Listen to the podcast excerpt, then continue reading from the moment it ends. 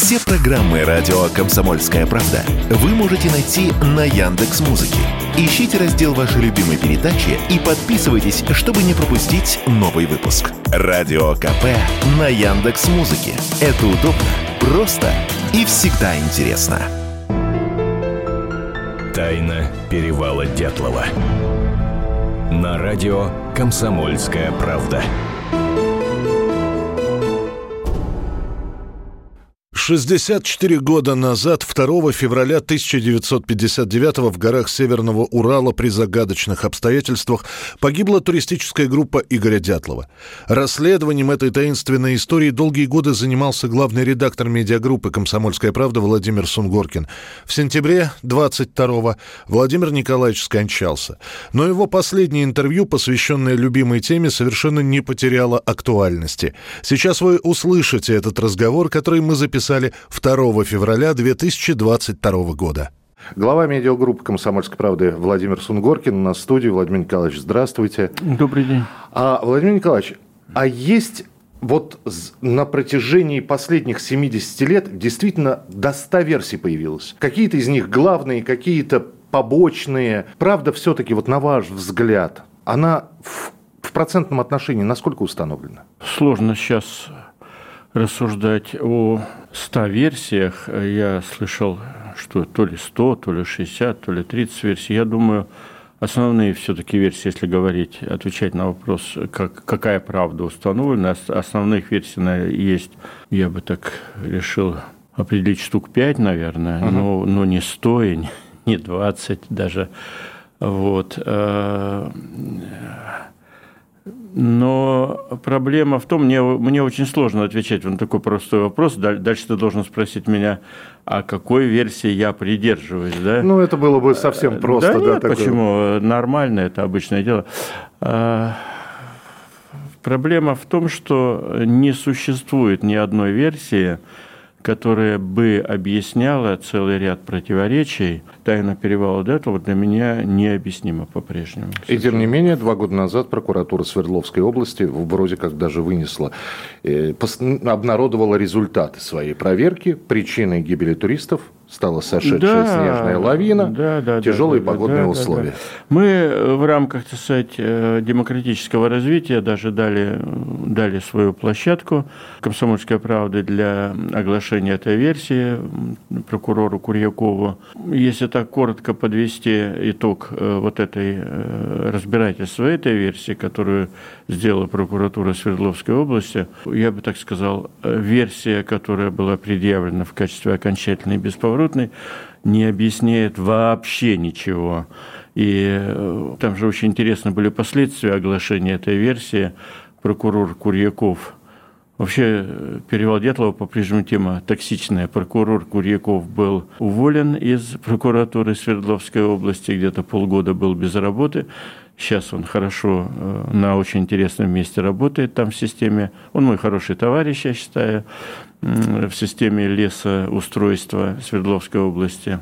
Но... Неплохой поворот судьбы такой. Да, неплохой поворот. Ну, он вообще так к природе относится с большой любовью. Недаром он и занимался этой темой, и он, насколько я знаю, написал даже кандидатскую диссертацию по, не знаю, защитил ли, но он писал кандидатскую диссертацию по этой теме.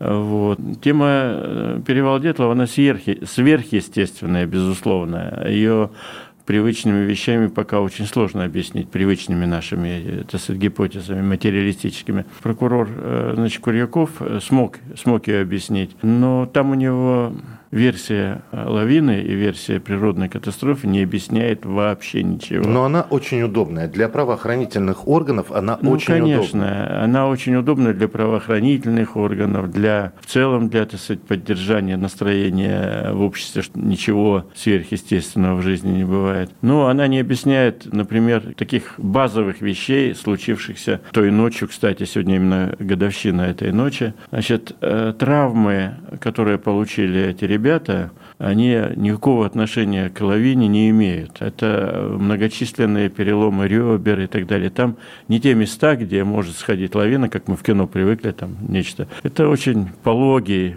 пологий косогор, э, где вообще никто никогда никаких лавин не видел. Но теоретически могла сойти даже не лавина, никакой лавины там быть не может, а небольшая снежная доска, там 2 на 3 метра. Но снежная доска, то есть, ну, поверхность. Пласт снега, пласт который, снега, который может верно, да, ну, сдвинуть Который палатку. может так ползти, ползти и доползти до палатки. Но палатку там же несколько вещей основополагающих, которые разрушают лавинную версию, так сказать, дотла. Палатка, которую нашли на склоне этой горы, она стояла. Она не была раздавлена ничем, она просто стояла и... Разрезана просто, да, вот откуда выбирались да, ребята. Да, да, то есть они, они выбирались из нее, разрезав эту палатку. Она стоит на стойках из лыж. Это что же такая замечательная лавина, которая не завалила палатку. Второе, это тяжелейшие травмы у людей, с которыми они не могли от палатки пробежать полтора километра. Но они, получается, это такие получились, если верить значит, версиям лавинным, это получились такие зомби они получили смертельные раны. Раны несовместимые с жизнью. Там раскроенные черепа, Раскроенные черепа, раздавленные грудные клетки. Грудные да. клетки. Это тяжелейшие, страшные травмы, с которыми они почему-то бежали километр и два, как зомби в фильмах фантастических, а потом взяли и умерли под кедром, где предварительно развели очень хороший костер, настоящий костер. Потом они получили кучу ожогов от этого костра, и только потом умерли. То есть такая лавина, которая которая не объясняет ничего из происшедшего, вообще ничего она не объясняет. Ну, кроме того, что там лавины в нашем понимании бытовом, лавины как угу. лавины, там ее быть не может. Там может быть небольшой сход снега, но и его не было. Спустя 60 с лишним лет есть ли возможность установить правду или тайна перевала Дятлова – это вот как тайна Бермудского треугольника? Что-то произошло, а вот что мы объяснить не можем, то есть мы будем пробовать и дальше, из mm года в год, материалы будут появляться, но правды мы не узнаем. Мы сейчас находимся в определенном тупике с темой перевала Дятлова.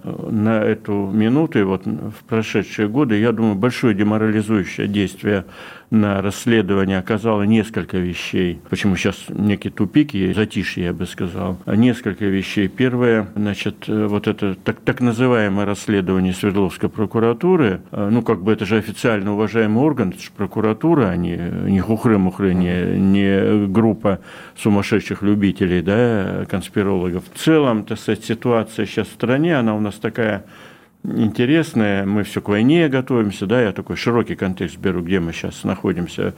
И вот в этой, в такой я бы сказал, сложной, деликатно сказал бы, сложной эм, атмосфере очень, очень тяжело стало работать, например, ну, пытаться пробираться к архивам каким-то, да, к архивным документам. Сейчас мы такой период переживаем, вот последний, скажем так. Коротко, коротко объясняю, не до истории сейчас, Ну, да? не то, что не до истории, такой повышенной бдительности. Вот, mm-hmm. до а, истории, вот пожалуйста. Но ты сегодня, если я просто вот вижу сам, если там пять лет назад можно было обсуждать любые там коллизии связанные, а вот не могло бы ли это быть запуском ракеты, а не могло ли это быть испытанием какого-то оружия, а не могло ли это быть теми всем, ну, когда ты пытаешься разговаривать с ветеранами, условно говоря, спецслужб, да, с ветеранами Министерства обороны, это все э, несколько лет назад, там, три года назад, это все мог быть, ну, такой простой разговор о предании старины глубокой, да. Сейчас снова все архивы закрылись, снова все ветераны сомкнули свои очи, ну, часть просто умерла за это время, это тоже против, э, так сказать, работает против э, раскрытия этой тайны. Очень много людей за последние годы умерли. Ну что уж тут говорить, у нас на несколько, по-моему, месяцев назад, два или три месяца назад умер глава фонда Дятлова, был же фонд Дятлова такой, ну он и сейчас есть, сегодня они проводят свою традиционную конференцию. По наследию его звали Юрий Кунцевич, и он умер, а он был главным человеком, который вот этой всей темой занимался. Умирают люди, которые знали Дятлова, которые были с Дятловым э, в различных походах которые могли бы что-то, хотя они все, что могли, наверное, уже рассказали, но я в целом про атмосферу, что, во-первых, много людей э, умерло в эти три года, в том числе и благодаря спасибо большое ковиду, да? В кавычках, конечно. Я, да. так сказать, мрачно иронизирую. Ковид помог, конечно, сильно, что много ветеранов умерло за эти два года. И вот это а, а, такая атмосфера, где люди стараются и не говорить, и не подпускать к архивам и так далее. Мы сейчас в такой вот атмосфере живем, где гораздо меньше можно вести дискуссии. Ну, я, я не соглашусь. Я не, в, чем, в чем-то mm-hmm. я поспорю, потому что, опять же, на сайте «Комсомольской правды» вот сегодня вышел материал, а я, у нас есть люди, которые очень глубоко занимаются этой да, темой. Да, да, да. Вот. И новая версия гибели туристов на перевале Дятлова пытали огнем, били огромной кедровой колотушкой. И большой материал Наташи и Николая Варсеговых, mm-hmm. который можно прочитать. И, и я вам рекомендую с этим материалом ознакомиться, потому вы можете ему не верить, но ну, то, да. что это любопытно с фактами, с примерами, с видео, так что версии это продолжаются. Ну, это такие крупицы. Я, мне кажется, это все такого из раздела все-таки уже совсем, совсем маловероятных историй. Владимир Сунгоркин, глава медиагруппы «Комсомольская правда», и мы продолжим разговор через несколько минут. Тайна перевала Дятлова. На радио «Комсомольская правда».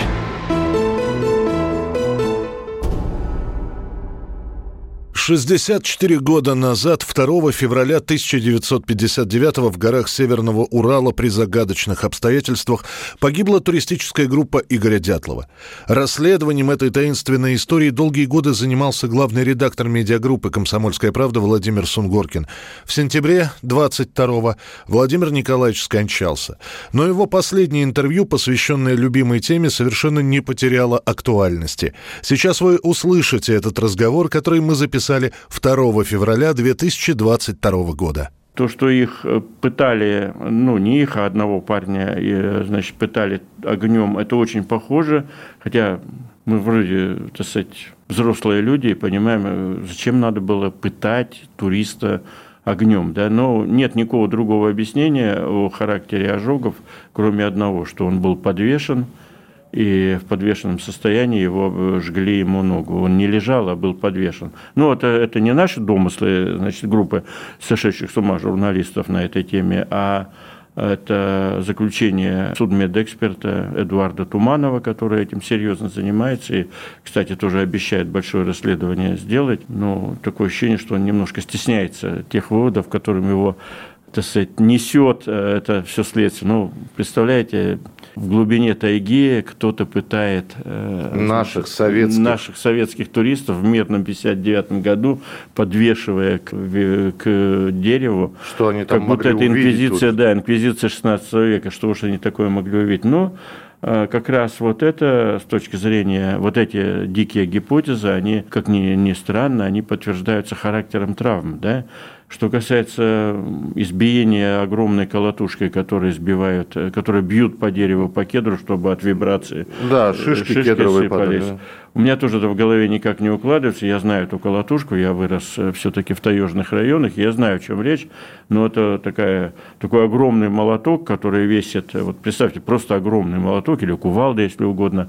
Она может весить так, ну, на глазок килограмма 32-35, и вот такой колотушкой бить подвешенного человека.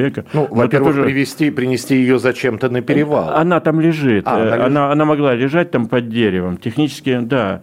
Их никто не, не возит, ее вот делают, и тут же на месте это, э, так если углубляться, это огромный пень, в него вбивается большая такая же рукоятка, угу. и она лежит здесь под кедром, когда шишки поспели, то Э, бывает даже не один, а два человека вдвоем, значит, держат, размахиваются, ударяют. Колотушка по... общего пользования. Да, такая. она ударяет по кедру, кедр вибрирует, и шишка сыпется. Это такая вот древняя, древняя, так сказать, мансийская и таежная технология.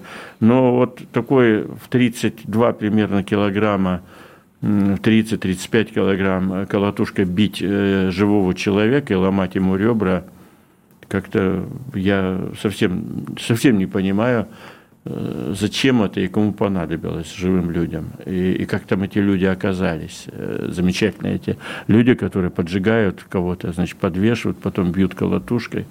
Но характер травм, как раз это про характер травм, э, как раз это может, может эта дикая колотушка э, объяснить. Потому что характер травм, которым подверглись эти ребята, он это давно, с 50-х годов, когда делали сразу экспертизу, известно, и это подтверждают и современные судмедэкспертизы, что характер травм э, абсолютно типовой, он происходит, если, если человек ударяет, например, э, там, товарный поезд, или э, грузовой автомобиль, или танк, например, угу. да, вот мы когда там были, я был на перевале Дятлова два раза, две зимы туда ездил – меня осторожно судмедэкс спрашивал, скажи, пожалуйста, а в нигде так сказать, в материалах не упоминается танк, тут не мог оказаться. Я говорю, не знаю, не слышал, как там мог танк оказаться. Ну, танк, конечно, высокопроходимая да, машина. там ближайшая но... часть – это внутренние войска, да. по-моему. А что говорят, э, что за история с какими-то похищенными документами, что часть материалов по перевалу Дятлова пропала? куда-то. Была такая история? Нет, я, я знаю версию, она тоже не... Опять же, э, те версии, которые мы сейчас обсуждаем и готовы я дальше обсуждать, это э, мы категорически не рассматриваем э, рассказов журналистов, писателей и так далее, которые ради красного словца могут что-то придумать. Есть версия адвоката, вернее, он сейчас адвокат, он был следователь по особо важным делам, он очень много занимался при генпрокуроре России был, э, ну, есть, наверное, э, надеюсь, он жив-здоров, следователь по особо важным делам, к сожалению, забыл его фамилию, но это очень знаменитый человек, он руководил группой следствия по, по, мятя, по мятежу 93 -го года. То, uh-huh. есть, то есть это а, а, особо, реально особо важный следователь, который руководил, ты потом вставишь его фамилию, который руководил э, группой следователей по событиям октября 93 года захвата власти. Да, да, да. Вот этот, сам, да, вот этот самый человек, который по просьбе генерального прокурора Юрия Яковлевича Чайки был прикреплен к нашей работе по перевалу Дятлова. Этот человек занимался несколько лет э, этой темой, и он пришел к совершенно однозначному выводу – я подчеркиваю, не писатель, не, не художник, не журналист-фантаст. А человек, который работает а человек, с фактами. Который всю жизнь работает только с фактами, который особо, так сказать, особо э, особо доверенное лицо был генпрокурора, он пришел к совершенно однозначному выводу, что существует где-то еще одно дело уголовное – и что то уголовное дело, которое лежит и которым все пользуются, с различной степенью придыхания. Обычно многие, кто им пользуется, говорят, наконец-то впервые в наших руках секретнейшее дело. Все это вранье, это то самое дело, которое с 59 года и гуляет в открытом по разным доступе, Да. да, оно в открытом доступе, потому что оно рассекречено давно. А, так вот, он считает, что это дело – это имитация настоящего дела. Калька, с наста... ну такая, Это да? подделка. Подделка. Э, для того, чтобы… Очень интересно, ведь это дело должно было по всем канонам быть уничтожено еще в 80-е годы. Существует порядок. Вот прошло там 30 лет, оно должно быть уничтожено. Вот это дело, ну, их уничтожают в массовом порядке в топку. И архив, ни один архив не выдержит. Ну, подумаешь, какое-то дело о гибели э, значит, группы, наверное, от лавины, от чего-то. Но кто-то, неизвестно кто, дал команду, чтобы это дело не уничтожали. Это дело осталось в архиве специально не уничтоженное то ли для того, чтобы когда-то кто-то все-таки заинтересовался и рассказал вот человечеству да? о чем-то, то ли наоборот. А, так вот, следователь э, по особо важным э, поручениям при генпрокуроре Российской Федерации Леонид Прошкин а, пришел к выводу, что существует существует где-то отдельное настоящее дело, а то дело, которое видит вся широкая публика – и которые вот в основе всех там наших многочисленных расследований. В общем, пока засекречено и закрыто. Оно где-то лежит, а почему он к такому выводу пришел? Он увидел, что в том деле, которое существует, не хватает большого количества протокольных материалов а подлинников. Что-то есть в виде копии, а чего-то нет вообще. Вот он, он как следователь он говорит, вот смотрите, существует, условно говоря, протокол работы где э, гистологическая там, экспертиза, где такая экспертиза, где сякая экспертиза и где вот это. Вот целого набора экспертиз он не увидел там. Почему они исчезли, непонятно. Вот. Ну, там же много, там вообще э, такая матрешка с перевалом Дятлова, там гигантское количество, вообще во всей этой истории разбросано гигантское количество каких-то странных странных э, моментов, которые никак не объясняются. Уж говорить, что это лавина, значит, ну, в частности, э, в частности, э, радиация, которую нашли. Угу. Значит, э, экспертизы по радиации оттуда убраны на самом деле. Есть копии этих экспертиз. Но копии причем такие, что у Прошкина они вызвали сомнения, что это специально, чтобы увести возможного пытливого расследователя, поставили э, какие-то другие, другие ложный цифры, след ложный след. Это для специалиста важно. Я в свое время разговаривал с одним, ну не буду называть фамилию, он меня не уполновачил, ну, с, с крупнейшим специалистом, а, значит, с крупнейшим специалистом по радиации, да, мы с ним сидели рядом на одном государственном мероприятии, и оно никак не начиналось, а у меня была шпаргалка, я знал, что я его найду, я к ним подсел и говорю, вот смотрите, вот что вы можете сказать по этой экспертизе? Он посмотрел, говорит, это, говорит, бессмысленный набор цифр, типа. Я говорю, а еще, можно еще? Говорит, не понимаю, говорит. А это я ему подсунул вот ту самую эту. Ага. А он крупнейший специалист по нашим радиоактивным делам.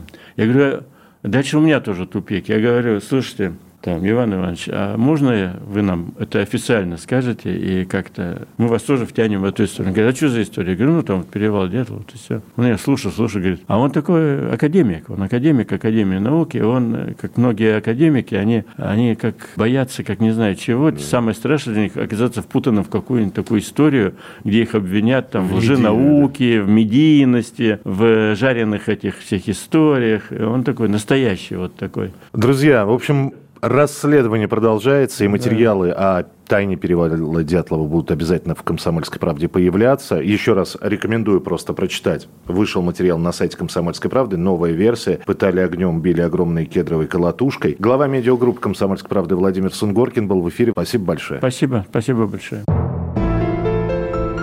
Тайна перевала Дятлова. На радио «Комсомольская правда».